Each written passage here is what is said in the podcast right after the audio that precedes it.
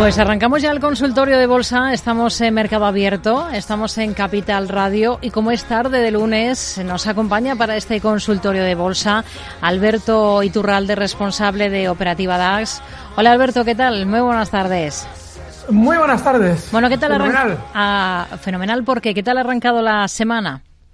Estoy muy contento, Rocío, porque fíjate que em, lo lógico hubiera sido que, eh, dada bueno, esa especie de aureola de sentimiento bajista sobre la economía que de algún modo se intenta llevar equivocadamente al mercado, pues lo normal es que nuestros oyentes hubieran estado en un tono totalmente bajista y fuera del mercado durante estas semanas.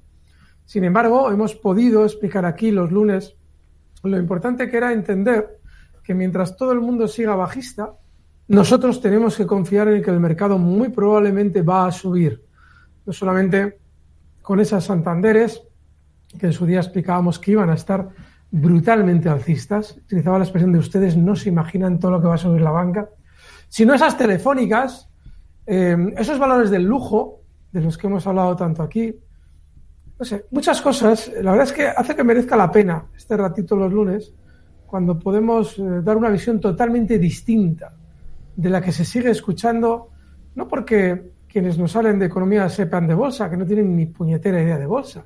Es que se creen que la bolsa atiende a las cuestiones de la economía. Y con ese boato llegan aquí, aquí no, a muchos otros sitios, y dicen, no, no, recesión, no, no, las compañías van a tener pérdidas. Y inspiran e inspiran una sensación negativa que nos hace perdernos una subida tan excepcional como la que hemos vivido durante estos últimos cinco meses. Ya verán ustedes como cuando el mercado ya se vuelva más lateral y ya no haya estos movimientos alcistas, hoy nuestro IBEX nuevos máximos de los tres últimos años, ya cuando esto sea más lateral verán cómo echaremos de menos los movimientos que afortunadamente, por lo menos en esta ocasión, no nos hemos perdido en la bolsa española. Así es que estoy muy feliz, Rocío, de que todo siga sobre ruedas y en contra de la ignorancia dominante. ¿Qué niveles hay que vigilar ahora, sobre todo de los que hay que estar mm. especialmente pendientes una vez que, em, eh, al margen de esa visión pesimista, como nos dice, de, la economía, hemos visto que han subido con claridad las bolsas y que tenemos al IBEX por encima de los 9.400 puntos, por ejemplo? Hace unas semanas insistíamos, aquí también con Laura los viernes en Twitch, en lo importante que era en nuestro IBEX la zona 9.350. Esa zona en el pasado ha frenado subidas y caídas de forma tremendamente contundente. Si ustedes van a esos gráficos de Capital Radio en YouTube, verán un gráfico del IBEX histórico desde el año 1992, en el que se ve claramente esa línea horizontal en 9.350, cómo frena subidas y caídas de forma implacable. Bueno, pues ya la ha superado. Durante los últimos días se ha colocado por encima de los 9.350, Hoy ya está en 9.511. Lo más normal es que vayamos viendo a nuestro IBEX alcanzar niveles de 9.650 durante los próximos días. Y es muy difícil cambiar el sentimiento de los inversores de la noche a la mañana. Tienen tan integrado el sentimiento negativo que los índices por 100 puntos más que suban no van a dejar de hacerlo. Se necesita tiempo, para todos aquellos a los que se les ha mantenido fuera del mercado, hacerles comprar ahora.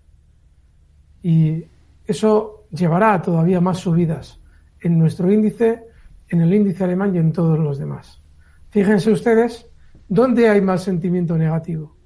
Pues fíjense ustedes, en, en, Estados Unidos, que ni han olido lo del tema de la guerra, que ellos no han tenido un problema energético como el nuestro, allí no ha subido el precio de la gasolina como aquí, ni el del gas, allí no han tenido un gran sentimiento negativo. Ellos no tienen una inflación igual que la nuestra. Sin embargo, ellos están subiendo menos que nosotros. ¿Dónde está subiendo la bolsa realmente? Donde todos tenemos el sentimiento negativo. En Alemania, en España, en Europa en general, el FTSE 100 ha marcado nuevos máximos históricos. Las subidas de nuestro IBEX, ni más ni menos, ahora mismo desde los mínimos de octubre, agárrense, ¿eh? estamos hablando de que en cinco meses nuestro índice IBEX ha subido un 32%. Y estamos aquí a ver si los bancos suben los depósitos y los tipos de interés a plazo fijo. 32%. En un país que efectivamente económicamente está hecho unos zorros. Pero si ustedes se quieren acercar a la bolsa, olvídense de la situación económica. O no las van ni a oler.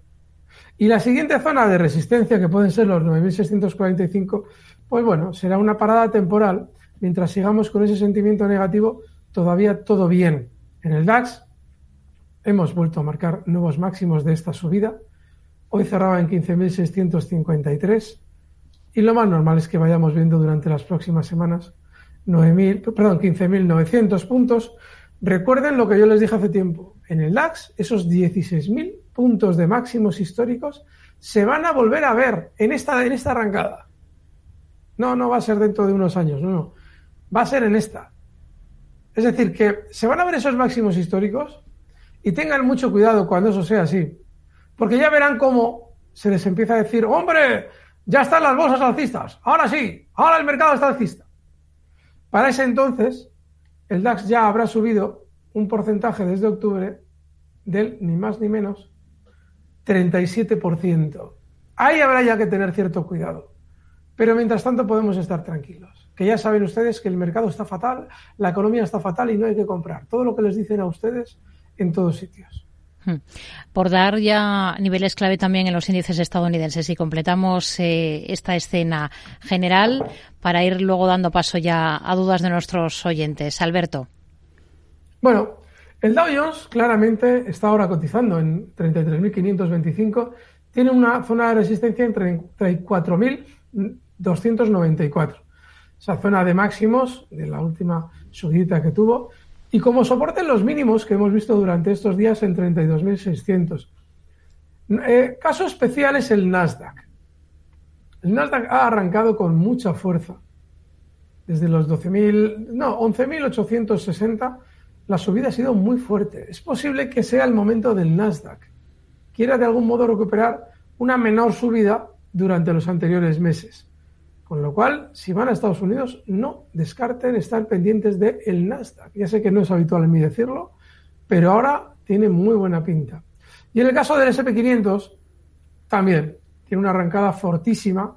Seguramente estos dos últimos, SP500 y Nasdaq, van a compensar la mayor subida del Dow Jones desde octubre. Tiene un diferencial muy positivo el Dow Jones con respecto a estos dos hmm. y estos dos seguramente lo querrán compensar. Están muy bien, SP500 y Nasdaq.